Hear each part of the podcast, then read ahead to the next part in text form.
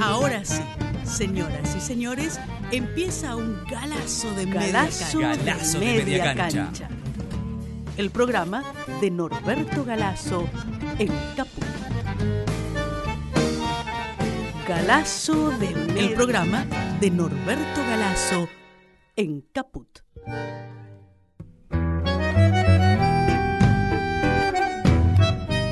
Buen día, buen día, buen día a todos, a todas, a todes. Yo soy Fabián Metler, esto es Galazo de Media Cancha. Vamos a conversar durante un rato con el maestro Norberto Galazo, como lo hacemos una vez por semana, acá en Radio Caput. Si nunca nos escuchaste, te cuento que este es un programa dedicado a la historia, pero no a la historia que te enseñaron en el colegio, sino a la historia revisada, eh, desde una óptica federal provinciana, que es la, poco la escuela a la que adhiere Norberto Galazo. Eh, y bueno, vamos a charlar durante media hora, en este caso, sobre un personaje histórico eh, interesante que marcó un camino también en la historia argentina. Buen día, Norberto, ¿cómo estás? Muy bien, muy bien. ¿Cómo andás vos? Muy bien, ahí recién te preguntaba antes de empezar, conoces a todos, conociste a casi todos los personajes históricos, también los conociste al que vamos a hablar hoy, a, a Rodolfo Ortega Peña. Sí, Rodolfo Ortega Peña nació casi poquito después que nací yo, nació el 10 de septiembre del 36, el mismo Ah, año.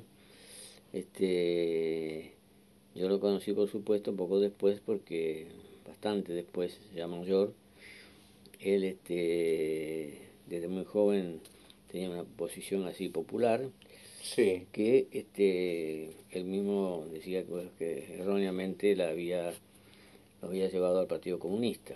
Como parte de la juventud este, del Partido Comunista.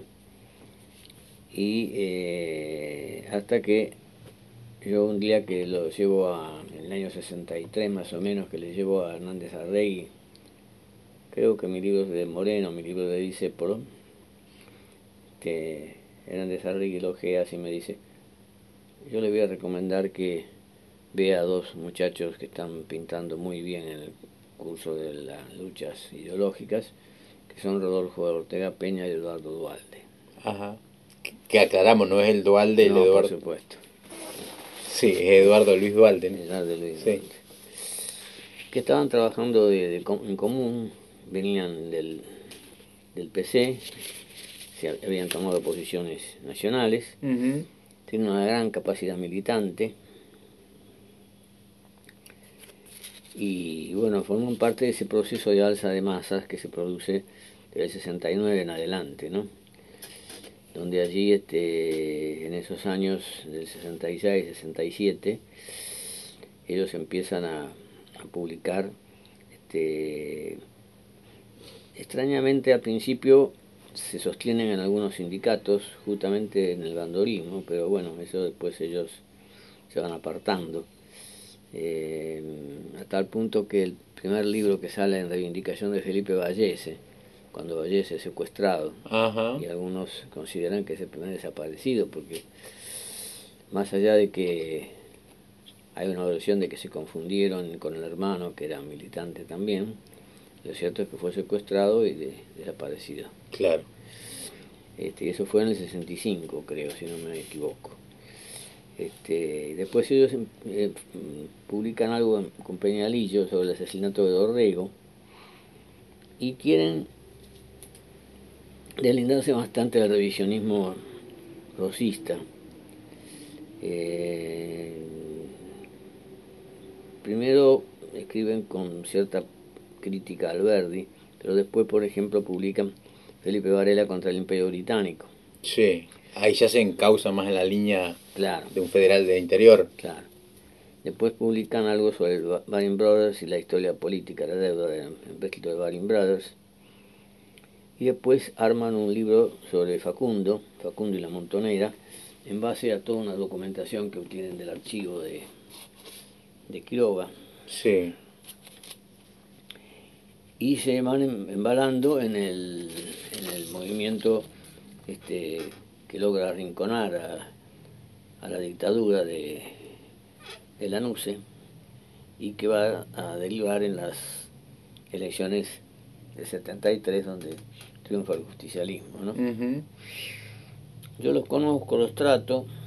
¿Lo fuiste a ver finalmente por la sugerencia de Hernández Arregui? Sí, los fui a ver, conversamos, coincidentes en la mayor parte de los casos, porque ellos venían de una posición de izquierda, ¿no? Este, tuvimos un, no un entredicho, eso decía un desencuentro con mi libro de Scalabrini, porque ellos este, querían a toda costa publicar el libro de Scalabrini Ortiz en el 70, con la editorial Sudestada que ellos sacaron. ¿Tu libro querían publicar? Sí. Sí. Entonces yo le entregué los originales y después ellos rompen con el apoyo del bandorismo y entonces empiezan a tener problemas económicos bastante complicados y la editorial empieza a decaer, ¿no? Sí.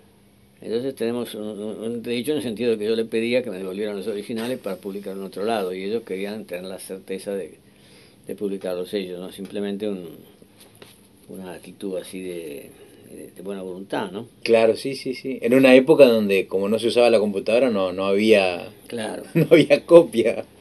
Claro, y después este ellos también eh, en su condición de hombres que venían de una formación propia del PC, este, era más lógico que se ubicara en la FAP. Claro. Y no en Montoneros, sino un peronismo izquierda, digamos. Claro. Este, pero realizaban una tarea importantísima porque ellos defendían a presos políticos. Claro, porque ambos eran abogados, además. Ambos eran abogados, sí. Y, y defendían a presos políticos de cualquier línea. Defendieron a gente del DERP, Ah, no eran. No, no, eran. No discriminaban. No, eran completamente abiertos, ¿no? Claro, claro. Este. Y era de una incesante actividad, especialmente Ortega Peña, más que, más que Dualde. Tal punto que a veces era difícil encontrarlos a ellos. Y ahí surgió una anécdota de, de Jaureche, porque Jaureche los, lo valoraba, pero al mismo tiempo les recordaba de dónde venían, ¿no? Entonces yo le dije un día, digo, pero dígame, doctor Jaureche, estos dos personajes, ¿cómo es posible que siempre estén apurados? Y Jaureche me dice, ¿sabe lo que pasa? Están apurados por ser peronistas. este... Habían llegado tarde el peronismo. Claro. De ahí un poco creo que es la intolerancia que ellos asumen desde Militancia. Militancia es una revista que se contrapone al descamisado. El descamisado en el 73, cuando se produce el, triunfo del 11 de marzo del 73 y, y vuelve el peronismo, descamisados está en la posición de aceptar, a través de la elección de Dardo Cabo, eh, de aceptar algunos giros que hace Perón, propios de la situación, ¿no es cierto? Sí. Este, en vez de la FAP está en una posición más crítica, y militancia, por ejemplo, llega a ponerlo en la jaula del mes, una cosa así, que una crítica a Abel Helber. Ajá, que era el ministro de Economía. Claro, que era en realidad también había estado pasado por el PC y que era lo más rescatable porque era lo que López Rega quería tumbar y lo claro. tumbó en cuanto murió Perón López Rega logró tumbarlo a, a a ¿no? y Helber en realidad este e, era un como lo llama María Ciudadana un burgués maldito claro. pero era un empresario este, que tenía una bastante apertura a, la gente de la juventud. Por ejemplo, nosotros desde Udeva, cuando Jaureche es director de, de Udeva y García Lupo es gerente. Eh, que vos fuiste síndico ahí. Claro, ahí nombran síndica a Elena Rodríguez, que era una especialista en cuestiones impositivas, que le hacía las declaraciones a, a Frondizi, creo, este, un poco desarrollista y o a Frigerio, no sé bien, pero una cosa de ese tipo. Y la otra es a Silverstein, Enrique Silverstein, que, que se había hecho muy conocido con unas especie de cuadritos irónicos o críticos titulados ¿Qué es tal cosa? Entonces decía ¿qué es, qué es, qué es, el, qué es un patrón? Entonces era una descripción muy crítica, ¿no? Ah, mira. En el diario El Mundo y otros diarios. Sí. Después se hizo un libro sobre las charlas económicas de Silverstein. Y Silvestre muere de golpe este, ahí en el 73.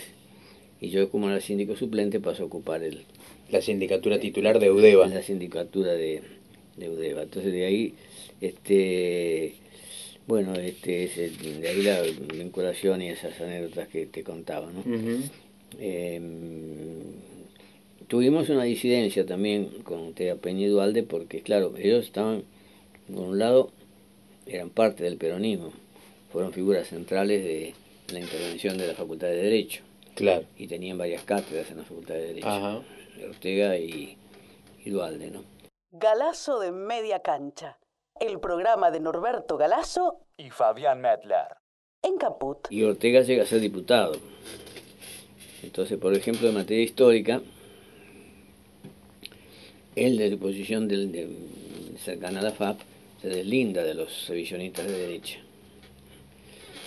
Este, y eso hace que este, eh, su posición sea, con respecto a Felipe Varela, este, tratar de exaltarlo, como si también lo exaltaba Pepe Rosa, pero Pepe Rosa en las montoneras de la guerra del Paraguay exalta a Felipe Varela en un capítulo que lo califica del Quijote de los Andes, creo que lo comentamos eso alguna vez. Sí, sí, cuando hablamos sobre Felipe Varela. Claro. Y entonces Pepe Rosa se desinteresa de la proclama de Felipe Varela apoyando a Urquiza y apoyando a Caseros. Claro. Y hablando bien de la Constitución del 53. Porque iba contra Rosas eso. Claro, claro. En vez de Ortega Peña, que me parece que es el que llevaba, me parece a mí, ¿no? Que se llevaba un poco la delantera con respecto a, a la relación con Dualde, este, toman otra actitud, pero termina, digamos, este, desmereciendo esa proclama. Ah, Porque no tienen otra solución porque andaban con una pierna en la izquierda y otra pierna en el Este, entonces dicen una cosa vale la pena leer, son un pocos eh, líneas. En la República Argentina fue jefe y abanderado de la unidad continental frente a la agresión imperialista al caudillo catamarqueño Felipe Varela.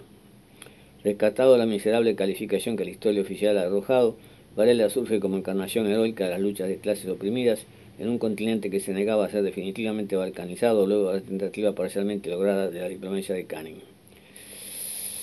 Atacando de lleno a los figurones de las academias, este Ortega Peña los acusa de vestirse con un ropaje cientificista a la hora de, vender su ideología, pero que no dudan en utilizar terminología nada académica como salteadores, hordas salvajes, chumas enardecidas, cuando se trata de criticar a aquellos personajes que como los caudillos cuestionan la visión de la historia oficial. Hacen los autores en este mismo libro una verdadera profesión de fe sobre la importancia del trabajo académico, aunque cuestionan los encuadres ideológicos y los estilos de los científicos. Por estas razones, el estilo de este libro duro y combativo responde en sus justos términos a esa falaz actitud académica. Pero a diferencia de esta, defiende las tesis nacionales de forma documentada. Los autores saben perfectamente, dicen en un prólogo que hacen al libro, perfectamente las limitaciones de su obra. Ellos solo una limitación a los estudios con conciencia nacional. En revisiones posteriores de su obra se encuentran algunos errores como el forzamiento de algunos hechos históricos en su libro sobre Facundo, donde atribuyen a Inglaterra la capacidad de generar capital financiero anticipado, como que el, como que el imperialismo hubiera existido en la época del, claro, del 20, ¿no? Que es posterior al 70, 80. Claro. Lo cierto es que lo más importante de la última época de, Rodolfo Ortega Peña es este su actitud militante, porque él, cuando se produce la renuncia de varios diputados, que era diputado suplente, pasa a integrar la legisla, el Congreso. Y entonces este convierte la banca en una trinchera de militancia. Ah, mira no hace como buena parte de los diputados que pierden sus bríos al sentarse en la banca de... hay alguien que dice sacó la banca a la calle, una cosa así, ¿no? Sí, sí, sí. sí. Este, él, por ejemplo, había una huelga importante y los convocaba a los huelguistas al, Congreso y eh, aunque estuvieran en la calle, pero estaban este, sosteniendo las posiciones de, de él, ¿no? Momento ya de ascenso a la AAA, ¿o no? Había hechos de violencia internos al peronismo. Hay una cuestión ahí bastante complicada porque él, este, el 31 de julio de 74, se ha muerto Perón, que había muerto el 1 de julio, estaba en la esquina de Arenales y Carlos Pellegrini y este, lo acribillaron. Claro. Ahora apareció inmediatamente después un llamado parte de guerra número uno. Sí. Firmado por las 3A. Como si los 3A asumieran que ese es el primer hecho de violencia. Sí. Esto es bastante discutible porque en determinados momentos se mezclan los, la lucha interna en el peronismo, que se produce a veces entre grupos distintos, como el comando de mm, Brito Lima, por ah, de organización, sí. Claro. Este, y otras organizaciones que son también de gatillo, de gatillo fácil, y montoneros. Se confunde con la aparición de las 3A. Entonces, se hace muy difícil y en realidad mm, no se ha podido fundamentar claramente, pero el, el parte de guerra número uno indicaría que este, como si fuera la primera acción de violencia de, de, la, empresa. O sí que, producida la muerte de Perón el 1 de julio de 74, López Rega tiene las manos libres para empezar a actuar este, de una forma terrible porque a la muerte de Ortega Peña se produce después de un abogado, pena laboral, este, y después se produce el, apresamiento y, y acribillamiento de Silvio, Frondizi. Claro. Y después de otros compañeros. Este, ¿De Trockler también? Claro, una sucesión de compañeros. Ahí viene el momento donde aparece la, la, una lista que aparece en la casa de Hernández Arregui, este, indicando que próximamente Troller iba a ser acribillado también claro. y que él también estaba en la lista. Hernández Arregui, claro. Que se va a Mar del Plata, ¿es? Se va a Mar del Plata porque ahí hay un compañero Sosa, que era ah. abogado, que también figuraba después que él. Claro, ah, le fue a avisar. Claro, él le fue a avisar a Regui y este, al mismo tiempo los amigos le hacían las gestiones para este, exilarse en Perú, donde todavía estaba la gente de Velasco Alvarado, un poco en declinación. Pero volviendo a Ortega Peña, Ortega Peña fue este, acribillado. Pero entonces, Norberto, ¿no está probado que fueron la AAA la que lo mató a Ortega Peña? Sí, sí, porque la AAA dice parte de guerra número ah. uno, lo firma la AAA. Ah, lo que no, lo que no está claro si es el primer crimen. Claro, algunos consideran que ah. es el primer el primero de una sucesión claro. que fue terrible porque fue en poco tiempo mataron ocho o diez figuras importantes, ¿no? Claro. Algunos dicen que esto ya venía de antes y que la muerte de Mujica, que fue acribillado a salir de una iglesia en mayo de 74, que la muerte de Mujica se producía también por la acción, por la acción de, de las tres A y de López Rega, ¿no? Claro. Otros dicen que no es tanto tan así. Otros llegaron a adjudicarse a Montonero, que después Fimenich lo, lo desechó eso. No creo que Montonero se hubiera sido, aunque él tenía su idea de que este, religiosa, de, un cristiano, de que él estaba en contra de todos los que mataban, pero que él no iba a matar. Claro, sí. Me acuerdo que vos lo contaste cuando charlamos sobre Carlos Mujica, que él estaba de acuerdo, sí, con que no estaba de acuerdo con la muerte, digamos. Claro, claro, claro. Que él no iba a matar. Sí. Eh, de cualquier modo, la, la cosa viene de la misma la misma derecha violenta, fascista, ¿no? ya sea organizada como AAA o organizada como, como grupos internos al peronismo de la revista Cabildo, claro, cuyo el lector decía que este el mejor montonero es el montonero muerto, que sé una cosa así. Claro. Norberto Galazo en Caput hace Galazo de media cancha. Galazo de media cancha. Galazo de media cancha.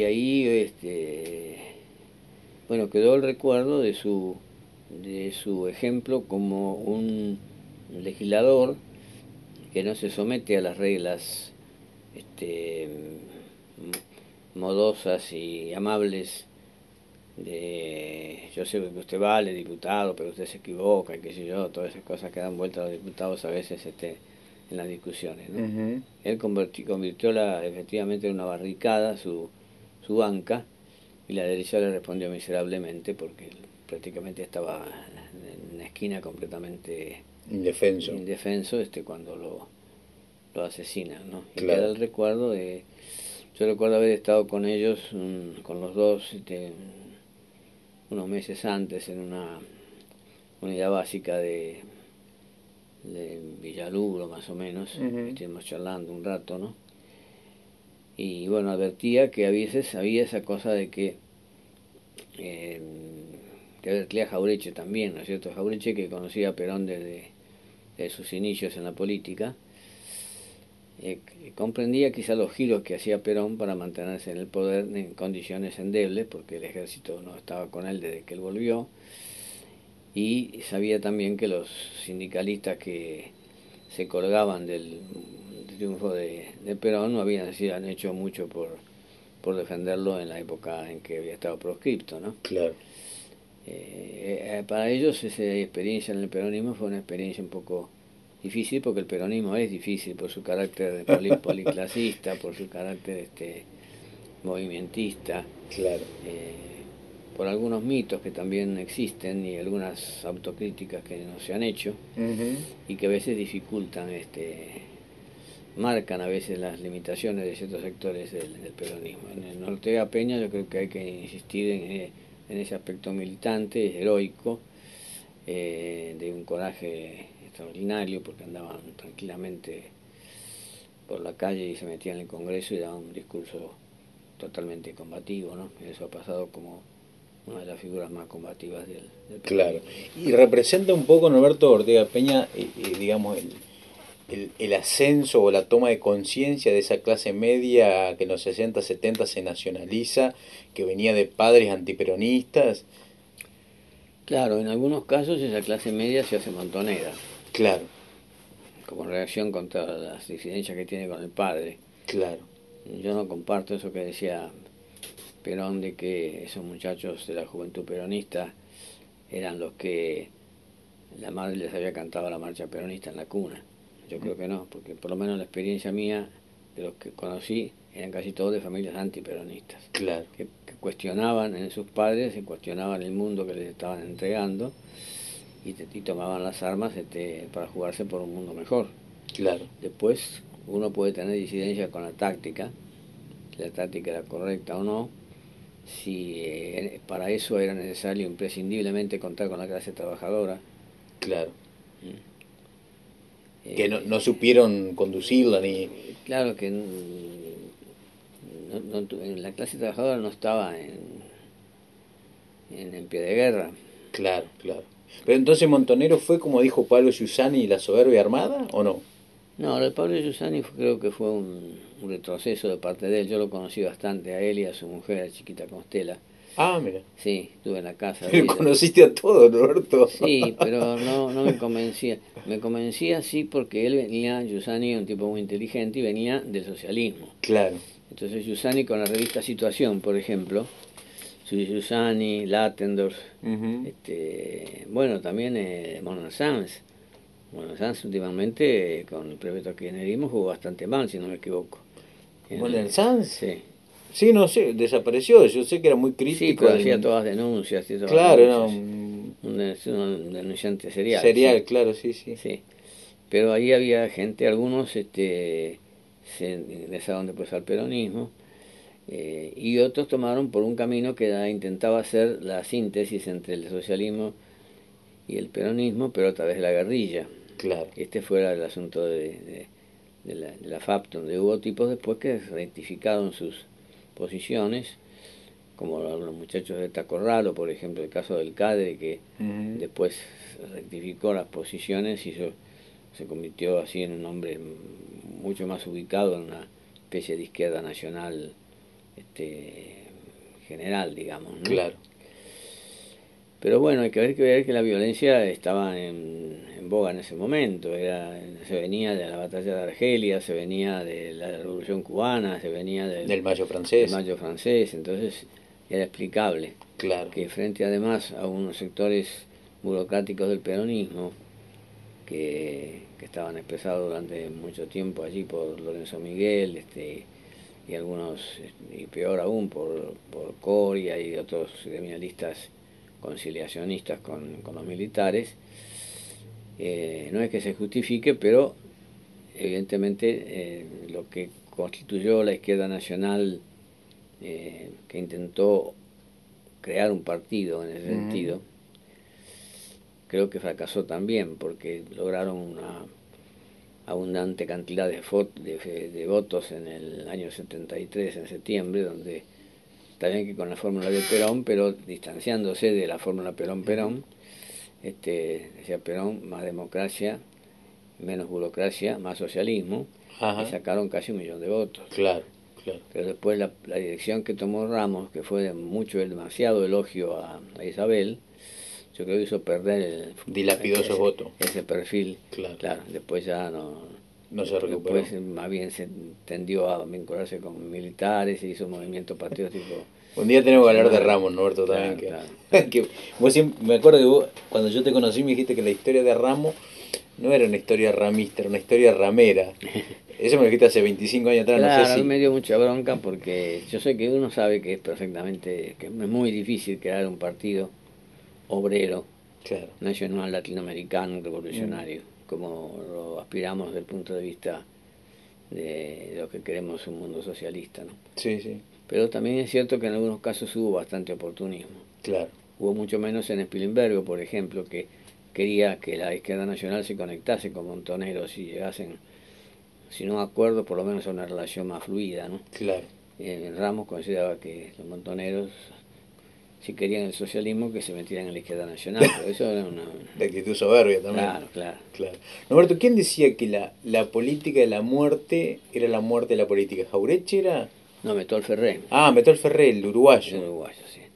Claro. Era un hombre muy inteligente, Metol Ferré hizo muchos aportes importantes en ese terreno. Yo recuerdo porque yo en el librito que escribí, que es el socialismo nacional, sí, tapa roja. Claro, en medio del, del, proceso del 73, acá había unos chicos de, de la unidad básica de acá cerca que mm, eran muy coincidentes conmigo, pero lo que me decían es que el párrafo ese no, no, no estaban de acuerdo. Ah, no, no. No, no, que la acción era que había que sostener esa posición de izquierda nacional, que le había dicho Perón, por, por ejemplo, cuando Perón dice el capitalismo está terminado, se va a imponer un socialismo que va a ser dogmático como el ruso o que va a ser nacional en América Latina. Claro. Pero que había que hacerlo por las armas. Claro. Y bueno, eso este el ejército no estaba preparado para eso. Y entonces el enfrentamiento con el ejército significaba que la clase obrera se encontraba con que o aceptaba la situación o tenía que lanzarse a la guerrilla. Y la situación del obrero que tenía familia, que tenía hijos, etcétera, no era la misma que el joven de 18 años que se mete en la guerrilla, que tenía un romance hasta quijotesco, este, en medio de la clandestinidad. Claro es otra cosa. Claro, son dos momentos de la vida distintos. momentos que la clase obrera los vio con simpatía en general a Montoneros, vio con simpatía también a Lerpe, en la medida en que condenaban a las estructuras burocráticas, condenaban a los traidores, a los conciliacionistas, este, tomaban un, un camión con, con, carne y lo detenían y le repartían las cosas a la gente. Todas esas cosas crearon cierta simpatía en los trabajadores.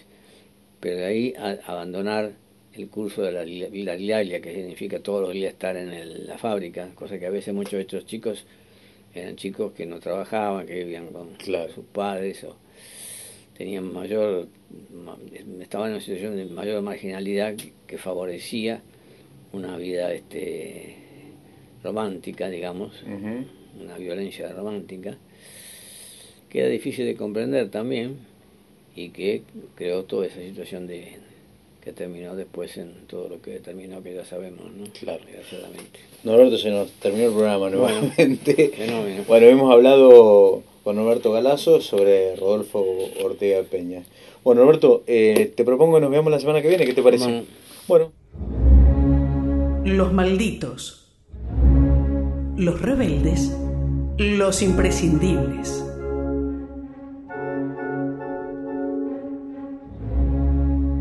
Galazo de Media Cancha, el programa de Norberto Galazo en Radio Caput.